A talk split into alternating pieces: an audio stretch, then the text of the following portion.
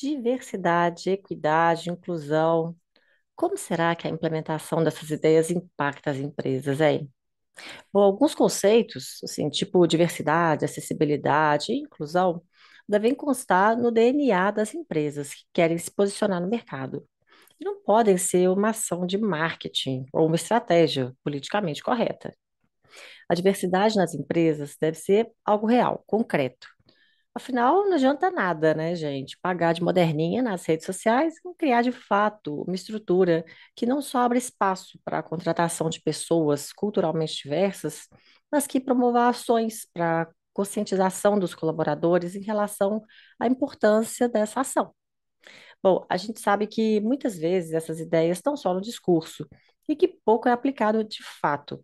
Por isso que hoje a gente vai conhecer a história de uma mulher que trabalha para mudar esse cenário das empresas. Escuta só, hein? Bom dia, boa tarde, boa noite, boa madrugada, boa alvorada. Eu sou Juliana Mendonça e esse é o Empreende Delas, um podcast maravilhoso sobre negócios criados, impulsionados, administrados ou impactados por mulheres. A cada semana, as entrevistadas que passam por aqui dividem com a gente um pouco da história de suas vidas e de seus negócios. Então, fica com a gente até o final, porque elas dão dicas imperdíveis. Bom, já deixo o meu agradecimento aos apoiadores que estão lá no Apoia-se, contribuindo para a continuidade desse projeto.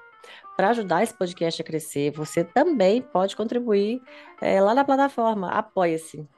É, então, para entender melhor né, como que funciona, clica nesse link que eu vou deixar aqui para entender melhor do que, que se trata. Aproveita e vai lá no site também, dá uma olhada, é apoia.se barra empreendedelas e deixa a sua contribuição. Você também pode deixar seu apoio lá pelo Patreon, se você estiver fora do Brasil, e contribuir sem desembolsar nada escutando pelo Orelo. Bom, já adiantei um pouquinho, mas agora eu vou acabar com suspense. Hoje eu converso com a CEO da Impulso Beta, Renata Moraes. Bom, a empresa começou com o objetivo de impulsionar a carreira de mulheres no Brasil, influenciada por dados do FMI e da consultoria McKinsey. A consultoria tinha divulgado à época que a igualdade feminina no mundo tra eh, do trabalho somaria novos PIBs equivalentes a Estados Unidos e China, ao PIB global. E aí Renata resolveu contribuir para melhorar esses índices no Brasil. Bom, ela partiu daí, mas agora eu vou deixar para ela mesma contar como é que foi a evolução da Impulso Beta até chegar ao que é hoje. Oi, Renata, seja bem-vinda ao nosso espaço de trocas de ideias, de negócios, de inspirações. Tudo bem com você? Juliana, super obrigada, tudo ótimo comigo, feliz demais de estar aqui contigo e com o pessoal que nos acompanha por aqui para bater esse papo. Ah, que bom, que bom. Muito obrigada aí, né, pela, por ajeitar a agenda. Eu sei que estava um pouquinho complicado, mas deu tudo certo. Hum. Então, vamos já começar, né, falando sobre você um pouquinho bom? Então, a perguntinha que eu sempre gosto de começar aqui, que é, não é nenhuma perguntinha também, não, é mais uma, assim, uma definição. Então, defina-se para gente, por favor. Quem é Renata Moraes? Legal, estou me sentindo um pouquinho aqui no divã da terapia, de graça, que é bem melhor. Praticamente. Bom, é, imagino que como você e como várias das mulheres aqui que nos acompanham, são várias as maneiras, né, de me definir mas poderia dizer que, né, que nessa ordem acho que algumas coisas me representam. Mulher, né, mãe, empreendedora, jornalista, ativista. É, eu sou de Guarulhos, né? Eu sei que tem gente de vários lugares nos acompanhando. Guarulhos está na Grande São Paulo. Nasci em Guarulhos, me mudei para São Paulo há coisa de 12 anos. Sou formada em jornalismo, depois fui fazer é, pós em negócios, vem de uma família de comerciantes, então cresci aí muito inspirada né, por jornadas empreendedoras e vendo que criar negócios podia ser uma maneira de resolver problemas e atacar também oportunidades que a gente tem no nosso dia a dia. Ah, muito bom, muito legal. Mas agora então fala um pouquinho mais assim da sua da sua formação, mas contando para a gente uhum. como que você chegou aí sim, onde você está hoje. Como que chegou Boa. a Impulso Beta? Legal. Eu empreendi a Impulso Beta no início de 2015, né? Então, estou empreendendo nesse momento há sete anos e meio. E como é que se deu essa história, né? Eu vim de uma família em que eu sempre pensei que em algum momento eu queria montar um negócio, mas eu tinha na adolescência uma grande vocação de impacto social e, e, muito motivada por essa vontade de estabelecer uma carreira dentro de algum lugar em que eu conseguisse sentir contribuição direta tal para a sociedade, eu encontrei o jornalismo como uma opção, né? Eu sempre gostei de ler, sempre gostei de aprender bastante, e eu vislumbrava que o jornalismo era esse espaço de muita gente de bons propósitos, com vontade de transformação, gente inteligente, me inspirava muito estar num lugar em que eu pudesse aprender muito com colegas, né? Fui fazer jornalismo, trabalhei em redações de jornalismo por algum tempo, sendo a redação de mais destaque a revista Veja, da editora Abril. E trabalhando como jornalista, eu acho que fui nesse momento reconhecendo outras facetas de mim, né? E eu acho que é isso mesmo, né, na nossa formação. A gente, quando começa a pensar numa carreira, a gente faz uma aposta dentro daquilo que a gente enxerga como caminhos possíveis, e à medida que a gente entra num desses caminhos, vão se abrindo ramificações, a gente entende que aquilo, na verdade, não era tudo o que a gente pensava, a gente descobre o caminho que não existia lá atrás. E é nesse momento, eu comecei a me ver muito com uma vontade de não ser só alguém que contava histórias e narrava história, o que me motivava muito lá atrás, mas eu estava conhecendo muita gente que construía coisas, né, por meio do jornalismo. Eu entrevistava gente que tinha ganhado um prêmio Nobel, fundado empresa, é, descoberto uma coisa, construído uma ação que tinha um impacto bacana. Eu falava, putz, eu queria muito ter um tipo de rotina que eu construísse coisas também, que eu visse o impacto do meu trabalho a longo prazo. Naquele momento eu era repórter, né, e repórter numa rotina que era bem de um batidão de notícia quente e tal. Não que como jornalista eu também não pudesse ter isso, né? Mas o que eu enxergava daquele momento, quando eu ser informada, era que ser repórter era aquele batidão do produzir notícia. E aí eu saí, na época da revista Veja, para ir para o terceiro setor, para um terceiro setor bastante profissionalizado. Fui trabalhar numa organização chamada Fundação Estudar, que era de um grupo de empresários. É, os fundadores são os fundadores de Bev, de, são atualmente os donos de Kraft Heinz, é, Burger King e tal. E esse grupo empresarial ao longo dos anos, né, foi tendo cada vez mais um legado na área social, e um dos legados mais interessantes é que a maneira de fazer impacto social sempre foi é, com muita gestão de resultado, bem alinhada com a jornada deles como empresários, né? Então, eu entro nesse mundo no terceiro setor, um, um terceiro setor bastante é, é, é focado em gerar transformação sistêmica e tal, Fico cinco anos e meio nessa organização, a Fundação Estudar, que foi uma super escola para mim, uma escola de empreender também, porque era uma fundação que vivia de doações, e ao longo desse período que eu estive por lá, essa organização fez uma transformação e virou um negócio social, que para quem não, não conhece esse conceito aqui, o negócio social, ele tem muitas semelhanças com o terceiro setor, né, de tipo buscar uma transformação em algum setor da sociedade, seja meio ambiente, seja educação, enfim. Só que a maneira de financiar isso financeiramente, né? Organização é um business, né? É um negócio, precisa se manter de pé. A gente começou a entender, e o conselho, os fundadores começaram a entender que fazia mais sentido não depender 100% de doações, mas também gerar receita própria. E aí a gente começa a desenhar serviços que diferentes pessoas, organizações que usufruiriam deles veriam valor e poderiam pagar. Então, eu vivo esse momento de Fundações Estudar, que começa a ter serviços para vender às empresas, serviços para vender aos jovens, sempre com uma noção de impacto, mas começando a se financiar com mais autonomia. Então, foi um momento muito empreendedor dentro de uma organização de impacto.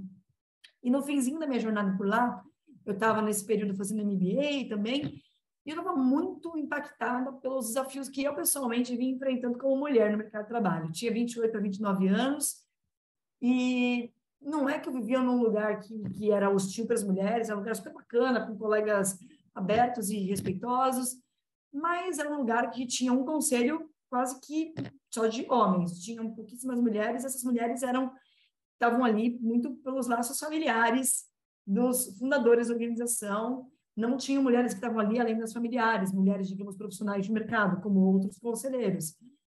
Eu comecei a, em vários momentos me reconhecer em grupos que eu era a única mulher. E aí eu comecei a ter uma dor que era desde a dor mais profunda até uma dor muito pequena, sutil, mas que também nos impacta, que é como é que eu me visto nessa reunião. Essa reunião que tem um monte de gente importante, tipo aí, como é que eu vou? Vou de terno igual uns, eu vou de coletinho a lá Faria Lima, né? Faria Lima, que é região de São Paulo, que é, tem os Faria Limers que vêm de, Faria de, é, é, vou assim, que parte das pessoas vão assim, eu vou de camisa xadrez, assim, nada Eu vou com a tipo, né? Vou bem mocinha. É, porque não tinha uma referência feminina ali para mim, né? Eu tinha esse tipo de preocupação pequeno, mas que sim, você pensa nisso várias vezes, te deixa insegura. Até coisas mais sistêmicas. E é mais uma coisa para você gastar sua energia é. também, né? Convenhamos. Ao invés de estar tá se preparando conteúdo, você está. É, e assim, é uma coisa muito visual de não pertencimento, né? Eu entro numa sala que eu sou a única mulher, isso já te lembra que de alguma maneira você não pertence totalmente àquilo, né? E até questionamentos que eu tinha, tipo, putz, eu não tinha filhos na época. Como é que vai ser nesse lugar de homens que ou não têm filhos ou tem mulheres que não trabalham nessa alta liderança? É, é, é como vai ser para mim isso? Né? Eu começo a estudar muito sobre nesse momento e aí que surge a Impulso Beta, né? No ímpeto de é, é dar conta de uma dor que eu vou descobrindo ao estudar, que era de mulher pra caramba, mundo afora, né? esses questionamentos não estavam passando só na minha cabeça. É, é, e ao mesmo tempo fazendo MBA e, pensando, putz, será que não está no momento de eu dar meu próximo passo de carreira e empreender como eu sempre tive vontade? Porque eu entendi uma dor, é uma dor sistêmica, bastante gente afetada, só que eu não tinha de modelo, modelo de negócio muito bem definido naquele momento. Mas é por aí que vai né, a jornada. Você tinha uma noção, né? Uma noção do que, que você, que, que você, qual impacto que você quer causar, mas como, né? E aí é, você continuou. Como foi mudando, né? Descobrindo, descobrindo ao longo do caminho. É, pois é, aí você continuou trabalhando lá e aí já começou com a Impulso Beta? Ou não? Você saiu eu, e aí eu foi... saí. Eu em 2014 eu comuniquei né, na, nessa organização que eu queria sair para empreender mas não é que eu tinha levantado um dinheiro ou que eu precisava sair no dia seguinte. Então, eu comuniquei e a gente fez um um plano de transição, que eu estava na organização fazia tempo e tinha responsabilidades, que também era interessante para a organização que eu ficasse mais tempo para fazer um plano de transição. Fiquei nesse plano três, seis meses. É, foi uma negociação super legal, que eu não trabalhava um dia por semana para eu começar a me dedicar ao conceito, a desenhar Impulso Beta, e aí em janeiro de 2015 eu saio 100% para tocar Impulso Beta. E aí, como é que foi? Conte-me, conte-me mais. E aí você foi atrás de sócio, foi atrás de como que foi isso? Já tinha estruturado o que que seria Impulso Beta? Bom, então assim, é, durante todo o desenho do que seria o negócio, eu fiz isso em parceria com uma amiga da MBA. Quando eu começo a passar por todos esses questionamentos de carreira e tipo descobri que tinham dores compartilhadas com outras mulheres, começo a conversar com amigas e tal. E essa amiga também vinha se aprofundando muito sobre isso. A gente falou, putz, vamos então fazer nosso projeto final de conclusão do MBA, um plano de negócio, criar um negócio. Fizemos juntas, foi super bacana, tivemos muito fit. Criamos o conceito de impulso beta, entendíamos que seria um negócio de treinamento e desenvolvimento para mulheres. Primeiro momento, a conceituação que eu faço com essa amiga, que seria um negócio B2C, ou seja, um negócio que atende pessoas físicas, com capacitações e tal. É, e aí, quando eu saio, a gente não tinha criado CNPJ ainda, né? a gente não tinha formado oficialmente a empresa, a gente tinha criado o site, o logo, tinha comunicado pessoas. Só que a gente entende de partida, assim, primeiro mês de trabalhar juntas, que a gente não estava no mesmo momento para ter um estilo de trabalho que ajudasse a sustentar uma sociedade, assim. É, essa minha amiga tinha saído do mercado de trabalho para se dedicar à maternidade por dois anos, e ela estava num retorno gradual, e eu estava num momento que era assim, eu saí de um trabalho eu ganhava bem. Eu já era casada e minha renda representava um valor importante da nossa renda familiar. É, a gente tinha feito um plano de como seria eu não ganhar dinheiro por um tempo, mas esse tempo tinha que ser curto, não dava para ser muito tempo, esse tempo, sabe? Eu tinha que uhum. dar um jeito de ganhar dinheiro em alguns meses. É, e aí a gente estava assim, numa velocidade, numa disponibilidade de dedicação muito diferente, então a gente encerra a sociedade antes de começar, ter uma conversa muito franca e bacana, em que a gente conseguiu preservar a amizade de maneira muito legal e respeitosa, sigo sozinha, é, sem levantar investimento, e começo em Impulso Beta, o primeiro ano é um negócio B2C. e começo o curso beta contando com o apoio de várias pessoas que tinham sido amigos ou, ou é, pessoas parceiras de trabalho na minha experiência anterior. Tipo, uma pessoa que ia fazer conteúdo para o site, para começar a desenvolver marca. Um grande amigo que me ajudou a desenvolver nosso primeiro produto de liderança feminina. É, é então, foi, um ano muito de parcerias, até eu descobrir, seis meses depois de começar a empreender, que eu estava grávida. Ah! Exatamente. Ah, surpresa! E aí, como é que foi isso? E aí eu descobri que eu estava grávida. E, assim, como é que foi isso? Aí eu desmaiei, eu fiquei assim, ah, tá morreu, morreu. Ah. Depois respirou, vai dar tudo certo, vai dar tudo certo. Eu estava num relacionamento estava bastante tempo, eu era casada há uns três anos e pouco, mas o fato é, foi bem no momento que a gente topou diminuir a renda. pois é, loucura. É, eu estava assim, em perspectiva de quando que havia essa renda nova. Aí aquele baque de tipo, nossa, agora isso tem que dar certo, porque nem voltar para o mercado eu vou poder tão cedo, no momento em que o mercado, sabemos ainda hoje, né, que cerca de metade das mulheres sai do mercado em até dois anos depois de ter o primeiro filho, o estudo da FGV, esse, é, há sete anos atrás, né, isso era tão um pouquinho mais forte do que hoje, né? É, e aí, assim, também veio um outro baque, assim, eu lembro, eu lembro que quando eu saí dessa organização anterior, algumas pessoas próximas falavam assim, eu estava perto de fazer 30 anos, não tinha filho, e algumas pessoas falavam, ah, entendi, você quer montar um negócio, na verdade você está saindo porque você quer mais equilíbrio, né? E, cara, não foi isso. Eu saí porque eu estava com muita tesão de montar um negócio, tinha uma ideia, tinha vontade de empreender. Só que tinha essa narrativa de alguns homens mais velhos, casados com mulheres que haviam feito a escolha de sair do mercado de trabalho para ter filhos, e esse era para eles o um modelo de ser uma mulher profissional, que em algum momento vai chegar a grande escolha e essa mulher tem que sair. É, eles olhavam para mim e pensavam, ah, a Renata está indo empreender, porque aí ela vai poder fazer part-time, vai poder ser mais sussa. E não era isso. Mas quando eu fiquei grávida, eu lembro de pensar assim, não acredito, que merda, vou falar que eu realmente... Eu caí na... e não tinha sido isso. Ai, que droga!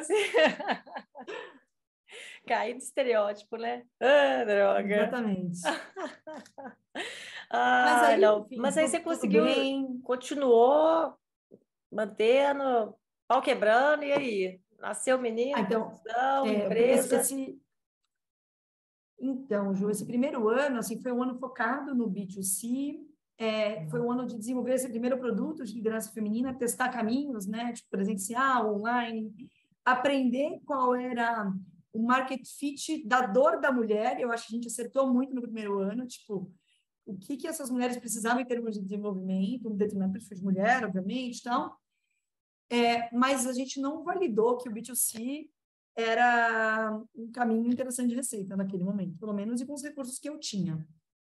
E aí, mais no final desse primeiro ano, surgiu uma oportunidade de fazer um projeto com a ONU Mulheres, de desenvolver uma cartilha de boas práticas para empresas que quisessem ser um ambiente de equidade de gênero. Oh, e esse legal, projeto, hein? muito legal. Oh, legal. E esse projeto foi um presente de uma grande amiga, Adriana Carvalho, que na época era, é, ela era a pessoa da ONU Mulheres no Brasil, que levantava empresas signatárias aos WEPs, que são os princípios de empoderamento feminino das mulheres por parte das empresas. É, e a Adriana era uma pessoa que apostou em mim, sendo eu ainda uma pessoa de pouca bagagem no, no tema, e ao fazer esse projeto, que durou uns três meses, descortinou para mim é uma dor muito mais abrangente de que, cara, liderança feminina é uma dor de um grupo muito pequeno de mulheres que pode, inclusive, aspirar a ser líder, que são mulheres super bem educadas num país em que, enfim, já não tem nem 20% da população com nível superior. E quem são essas mulheres que têm esse, esse acesso há sete anos atrás? Elas são brancas ou elas são negras? Elas vieram de que regiões do Brasil, né? E aí, quando começa a ter contato com o tema da equidade de gênero, para além de liderança feminina, vem várias outras pautas, né? Que, assim, quando a gente fala de equidade de gênero no mercado de trabalho, a gente está falando de todas as mulheres que trabalham. Todas as mulheres que trabalham. É, e hoje, é, a gente tem aí uma taxa de é, de participação né, na, na economia muito próxima de homens e mulheres. Ou seja, a maioria das mulheres estão trabalhando, então, assim, tinha um público potencial em termos de receita, em termos de impacto maior. Quais são as dores das mulheres que trabalham? A gente tem acesso menor a posições de liderança, mas a gente também tem baixo acesso a alguns setores da economia em que foi dito para a gente que não era o nosso lugar, tecnologia, algumas áreas mais tradicionais que historicamente exigiram força e não foram, digamos, demoraram para ter automatização do trabalho. É, a gente sofre muito mais assédio, e assédio sexual especialmente. A gente ganha mesmo para trabalhar do mesmo jeito. A gente tem que se sente cobrada, cobrada, cobrada. A gente ainda hoje enfrenta dupla, tripla jornada, e quanto mais na base da pirâmide social isso se intensifica.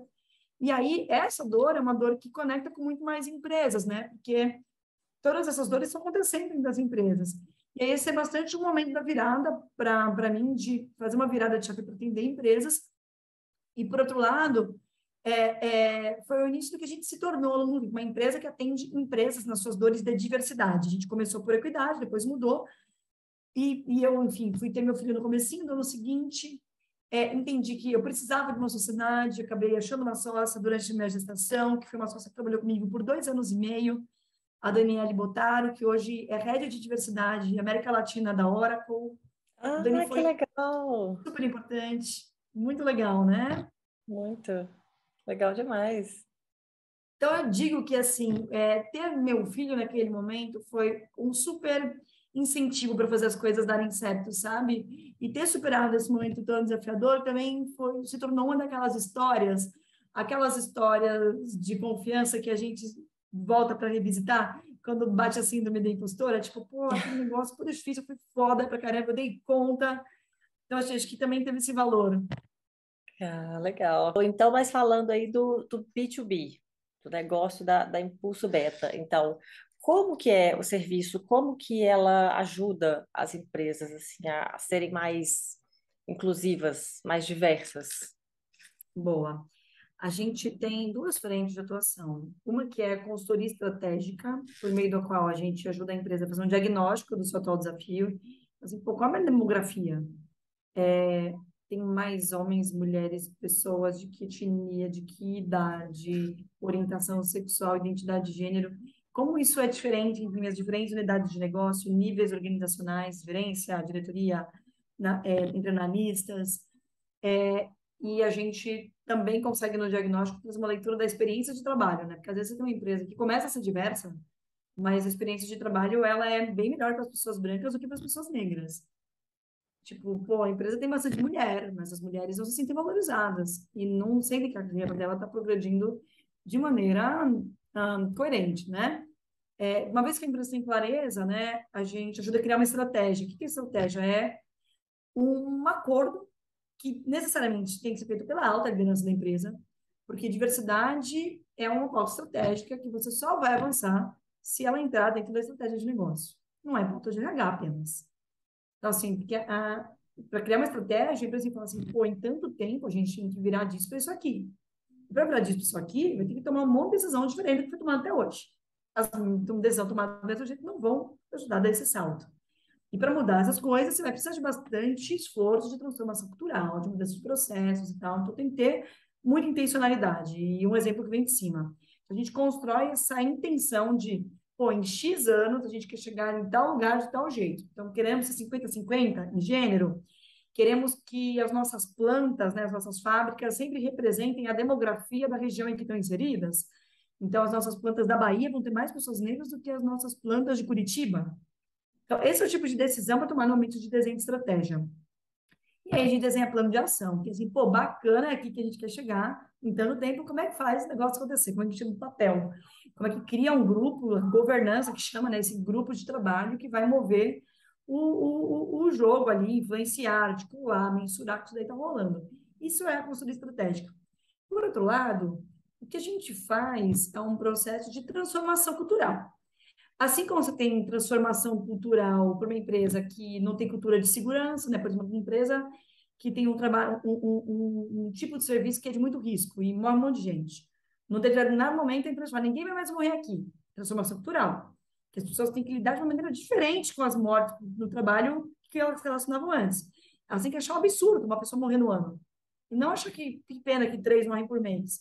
Transformação de modelo mental, que passa por mudança de processo, estratégia de comunicação. Outro tipo de transformação cultural, transformação digital, que a gente vem ouvindo há anos nas empresas, transformação cultural. Jeito de fazer, jeito de se comportar, jeito de... As coisas são valorizadas, né? Diversidade, a mesma coisa. A gente tem que começar a olhar para uma reunião que só tem homem tomando decisão, opa, mas peraí, essas decisões vão afetar mil pessoas e nenhuma das pessoas é mulher. E não tem uma mulher aqui? Sério que nesse grupo decisor, é, nossa, essa decisão aqui que a gente está falando é, é, é, de todo mundo, só tem gente branca, pô, isso daqui, essa tomada de decisão de produto, que é um produto que vai para todas as camadas brasileiras, só tem pessoas que se formaram em três universidades e com um espectro social bastante hum, é, é, nichado aí, né? É, é tipo de transformação que. A gente precisa tornar, gerar essa inquietude. E para fazer essa transformação, você precisa de treinamento e desenvolvimento. Porque você precisa ensinar as pessoas que toda transformação é feita por gente, né? não por máquina, não por algoritmo, até porque quem constrói as máquinas e os algoritmos é a gente mesmo. Você precisa, então, dizer para um RH, Ei, pessoal, vamos, vamos alinhar aqui. O que, que é diversidade, equidade, inclusão? Beleza. Vamos olhar para a empresa de vocês, vamos criticar esses processos, é, vamos ver se a maneira como a gente faz as coisas hoje está contribuindo para a estratégia que a gente desenhou. E a gente vai fazer isso com a área de RH, com a área de comunicação, com a média liderança. E outra coisa bem importante, a gente faz treinamento e desenvolvimento dos grupos minorizados. O que, que, são os grupos minorizados? Para quem nunca ouviu essa, essa nomenclatura e talvez está pensando, minorizado não seria grupo minoritário? Hoje no Brasil, a gente tem alguns grupos que estão excluídos ou com muito menos acesso às boas oportunidades de carreira, de saúde, de educação, mas que não são grupos numericamente minoritários. População negra, pessoas pretas e pardas, são 56% do, do, do Brasil mulheres um pouquinho mais da metade. Então, assim, a gente não é minoria, é, é mais gente minorizada. Porque você olha lá no Congresso, quanto mulher e preto tem sentado lá naquelas cadeiras importantes que tomam as decisões que nos afetam a todos e todas. É, a gente precisa ter processos de aceleração do desenvolvimento desses grupos no mercado de trabalho também. Então, outra coisa que a gente faz são essas trilhas para desenvolver esses grupos. Então, é isso que a gente faz. Treinamento de desenvolvimento e consultoria estratégica. Assim, para além dos treinamentos, é, eu estava vendo que vocês têm também assim um, uma relação com assédio, né? Um, um canal de denúncias para reduzir os casos de assédio é, sexual e moral. Sim. É, como, como que é. funciona? E então, qual que é o é, impacto também, né? Eu acho que, esse, que bom que você está trazendo esse tema, Ju, porque essa é uma pauta que ficou muito quente recentemente, depois do escândalo que a gente viu na Caixa Econômica Federal, do presidente da Caixa, né, cargo de indicação política, é, é, tá há muito tempo praticando assédio moral e sexual e, e isso ter chegado ao canal de denúncia e não ter sido tratado, né? Foi esse o escândalo que a gente teve que culminou na demissão desse senhor. É, então, é um tema muito atual, porque foi um caso drástico, porque vazaram né, muitas das denúncias e coisas de extremo desrespeito, né, explicitamente muito desrespeitosas, mas não é o fato isolado, assim, isso é uma epidemia, assim, a maior parte das mulheres no mercado de trabalho já passou por uma situação de assédio. Isso é dado da Organização Mundial do Trabalho, no mundo ocidental, a maior parte das mulheres já passou por uma situação de assédio. É, como é que a gente trabalha com isso, né? Quando a gente fala de estratégia, a gente precisa mapear quais são os gaps, os gargalos da empresa para ela ser mais diversa. O que é diversa? Ter mais gente de jeito diferente. Idade, cor, enfim, vários aspectos identitários diferentes. Mas além de ter esse povo diferente, esse povo tem que se sentir bem na empresa. Isso é inclusão. É, quando você não tem um ambiente de respeito, você não está conseguindo cumprir inclusão, né? que você tem pessoas que são ofendidas por seus pares ou lideranças, tem mulheres que têm receio de serem estupradas no ambiente de trabalho, isso acontece também, né? Não é só é, é, é coisa leve, assim, né? Só uma fala, uma, uma fala desagradável. É, você nunca sabe qual é o limite daquela situação desconcertante que você está passando, né? Então, assim, você não está tendo um ambiente de, de inclusão. É, como é que a gente trabalha nisso, né? Quando a gente está construindo estratégia, esse tipo de coisa vai aparecer quando a gente vai fazer o diagnóstico. Quando a gente vai fazer o diagnóstico da experiência de trabalho, por exemplo, uma das perguntas que a gente tem na nossa ferramenta de check-up de inclusão, uma ferramenta para medir a experiência de trabalho, a gente vai entender o quanto aquelas pessoas já presenciaram situações de é, discriminação, de assédio, e aí a gente vai ter o tamanho disso, dependendo do formato que a gente for rodar esse, essa ferramenta, a gente vai ter uma série de relatos disso. Legal. Qual é a nossa, nossa outra forma de atuação? É trabalhar com as áreas que são capazes de garantir que isso deixe acontecer, que quando acontecer, isso seja tratado com as devidas consequências. Que áreas são essas? Diferentes áreas da empresa, né? Você precisa de uma liderança que esteja, tenha consciência do que é assédio, para não assediar e para denunciar esse assédio quando acontece, nos canais certos, né? A gente capacita canais de denúncias, times de canais de denúncias ou de ouvidoria. Nesses casos, a gente entra de maneira bastante profunda e instrumentalizados para melhorar nos seus procedimentos de apuração de denúncia. É, e uma recomendação que a gente costuma dar, é, e aí ponto de partida é assim, é, você não tem como seguir um trabalho de capacitar ninguém se você não desenhou uma estrutura de canal de denúncias que tem confiança das pessoas empregadas, das pessoas colaboradoras. Ou seja, se esse canal de denúncia, ele reporta, né, ele, ele, ele comunica as denúncias, o órgão máximo é a própria presidência, será que a gente tem segurança de que as denúncias dos, das pessoas diretoras que são mais próximas da presidência vão ser apuradas? Será que essa presidência, se fizer coisas inadmissíveis, ela vai falar, nossa, essa denúncia chegou, preciso me retratar, ela vai, tipo, desqualificar? Então, é essencial que você tenha uma auditoria externa dessas denúncias, ou que você terceirize 100% o processo de apuração dessas denúncias. Tem empresas terceiras que fazem isso, gestão. Quando a gente fala de canal de denúncia, a gente não está falando só de assédio, né? A gente está falando de compliance geral, que são, é, é, são canais que garantem, que zelam uma série de... É, é, garantem uma adequação dos comportamentos das pessoas da empresa a uma série de práticas éticas. Então, aquela empresa não aceita determinada forma de relacionamento que ela entende que é propina. Então, as pessoas não podem receber presentes de mais de 100 reais. Isso é o tipo de coisa que vai para um canal de denúncia. Se fulano recebeu um carro de presente do fornecedor, uma viagem para Disney. É, é, é... E, e, as questões de assédio vão aí dentro também. Qual o grande gargalo, mesmo de um canal de assédio terceiro?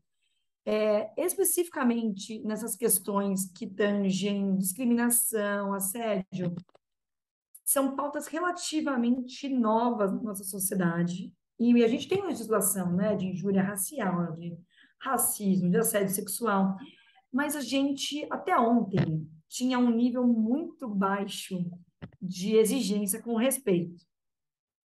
Então a gente achava mesmo que assédio era só o chefe flertando com a gente. E homem é tudo igual, né? Homem é homem. É, é, é, é... E aí não, não é assédio, isso ele só é muito safadinho. É... Só. E o ah. outro, é, e o outro que chamou o colega de alguma coisa inominável, uma pessoa de pele retinta, ele só é desbocado, ou brincalhão muito informal.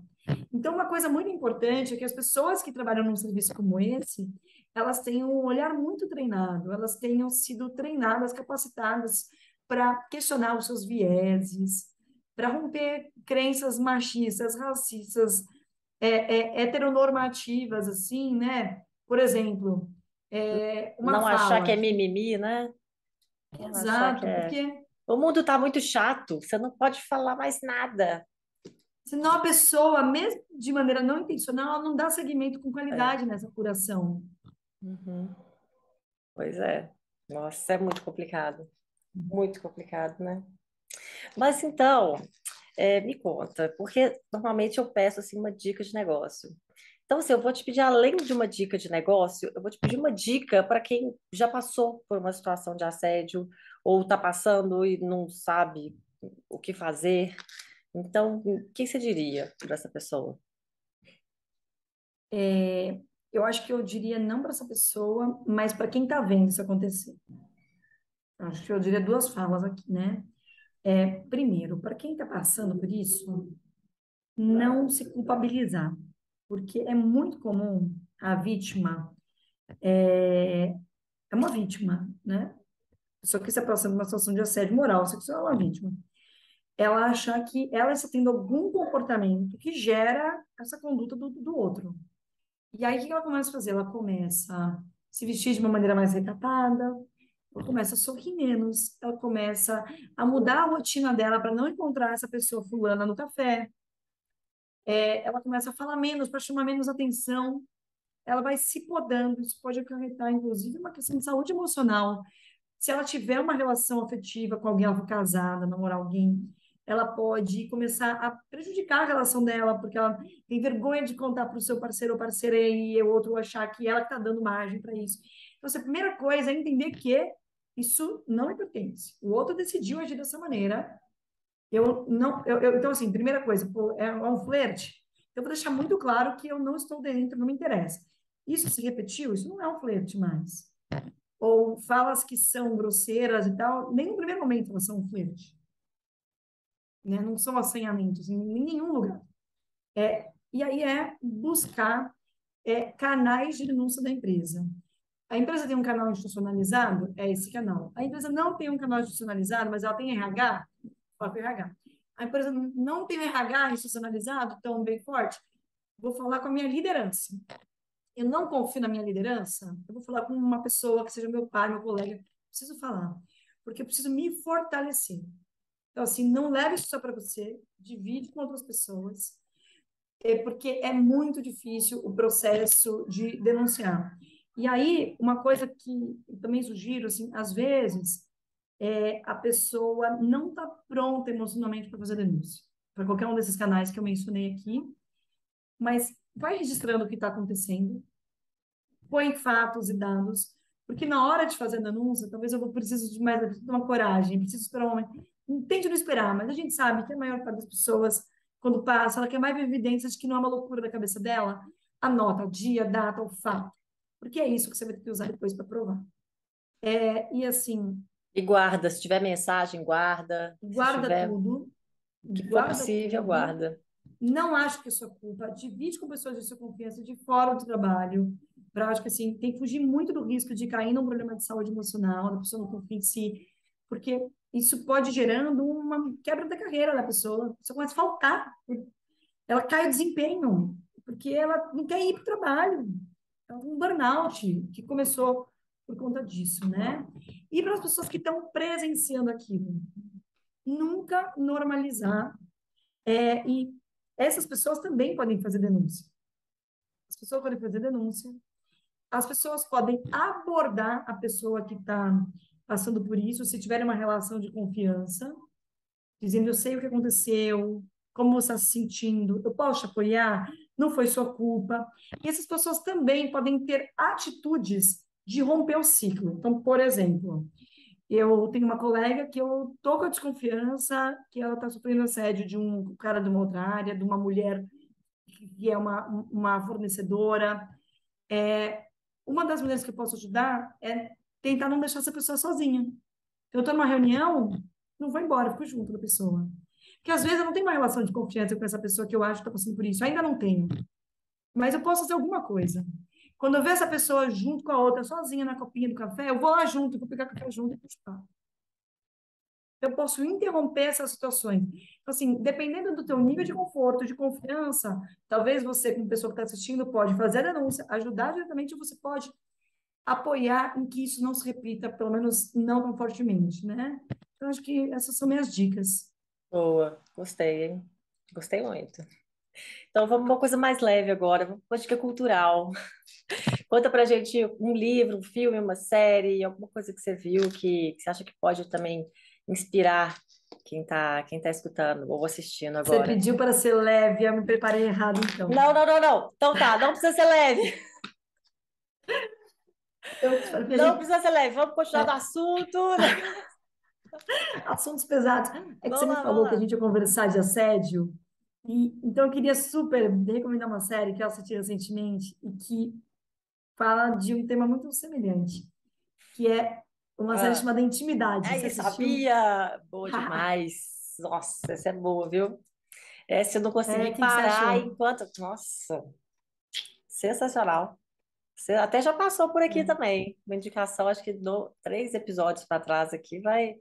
Que legal. Tá aí, tá aí. É, é, eu indico porque, primeiro, né, a atriz protagonista é a Lisboa da Casa de Papel, a, é. a, a Itzia alguma coisa, que é uma atriz muito é. fantástica, então acho uma interpretação muito boa. Então, como, como produto cultural, achei muito legal, gostoso de ver, bem produzido. É uma série espanhola mas ela trata do tema né, da, violação de, da violação de privacidade, é, que hoje é um crime muito comum de compartilhar fotos, vídeos de cenas íntimas, né? E de como você tem muitos impactos na vida das pessoas, na carreira, no relacionamento delas. E eu achei bem legal para quem está aqui e acabou de ouvir essa nossa discussão. Tipo, é. putz, deixa eu ouvir isso daí, expandir a perspectiva, ver como isso acontece na vida real. É, e inclusive a postura dela, né? Que também é muito bacana. Muito, muito legal. legal. Legal demais. Então, para finalizar, deixa os contatos. Seu contato da Impulso Beta, para quem quiser saber mais, quiser acompanhar. Eu vi o blog lá, que tem muita uhum. coisa legal, eu achei bem bacana. Então, fala mais. Vou aproveitar esse espaço, então. É, como você viu no nosso blog, no nosso site a gente tem muito conteúdo gratuito sobre diversidade, e-books gratuitos. A gente também tem um podcast que eu vou fazer merchan aqui, que é o Café com Diversidade, em que a gente entrevista pessoas que trabalham com diversidade, grandes lideranças, pessoas que são donas da pauta de diversidade dentro de empresas. E é, tudo isso, ah, você que está aqui nos acompanhando pode encontrar no nosso site, que é o www.impulso, impulso de pulo, né? impulsobeta.com.br. É, nas redes sociais você nos acha pelo arroba impulso beta, e a gente também faz muitos eventos abertos de conteúdo. Fique aqui, então, o convite para se aprofundar nessa pauta de diversidade, na discussão de liderança feminina com a gente. Ah, muito bom, muito bom, Rê. Então, muito obrigada, eu adorei, adorei. Eu confesso que para mim ficou assim um gostinho de quero mais, tá? Estamos aí com uma limitação de tempo hoje, mas eu acho que você vai ter que voltar para a gente falar mais disso. Não deu para falar de você, falar de curso beta, falar de assédio, tudo que eu queria, não deu, foi muito pouco. Foi muito que legal, pouco. fico muito feliz. Eu adorei. É, foi muito bacana bater esse papo contigo, ter a chance de compartilhar aqui no seu canal um pouco da minha experiência, das nossas discussões de diversidade, de liderança feminina. E vou adorar voltar um dia. Foi muito pois bom. é, vamos combinar. Obrigada. Vamos combinar que eu achei que ficou, ficou muito pouco, foi muito pouco. Mas agradeço novamente, adorei, adorei, foi muito bom, muito legal, tá bom? Depois a gente combina uma próxima. Boa, vou estar por aqui. Pessoal que nos assistiu, que bacana saber que essa pauta gera interesse, né? Que bom que a gente está falando cada vez mais desses temas que até ontem eram tabu. Pois é, pois é, muito bom. Então tá bom. Então até a próxima. Muito obrigada de novo. Um beijo para você. grande beijo. Tchau, tchau. Muitíssimo obrigada também a quem escutou ou assistiu esse episódio. Se você se lembrou de alguém que pode gostar também, lembre com a gente, compartilhe nas redes sociais, que assim a gente alcança cada vez mais pessoas. Bom, você também pode saber mais sobre esse projeto do podcast no site empreendedelas.com.br e entrar em contato pelo formulário que está lá. Pode também seguir o perfil no Instagram e Facebook, que é o arroba empreendedelas. E se quiser me seguir no LinkedIn também, aí sou eu mesma, Juliana Mendonça.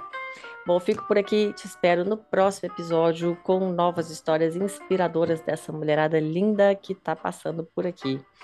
E vamos que vamos, porque para se aventurar nesse mercado, a gente tem que ter peito. Perde não, hein? Até lá!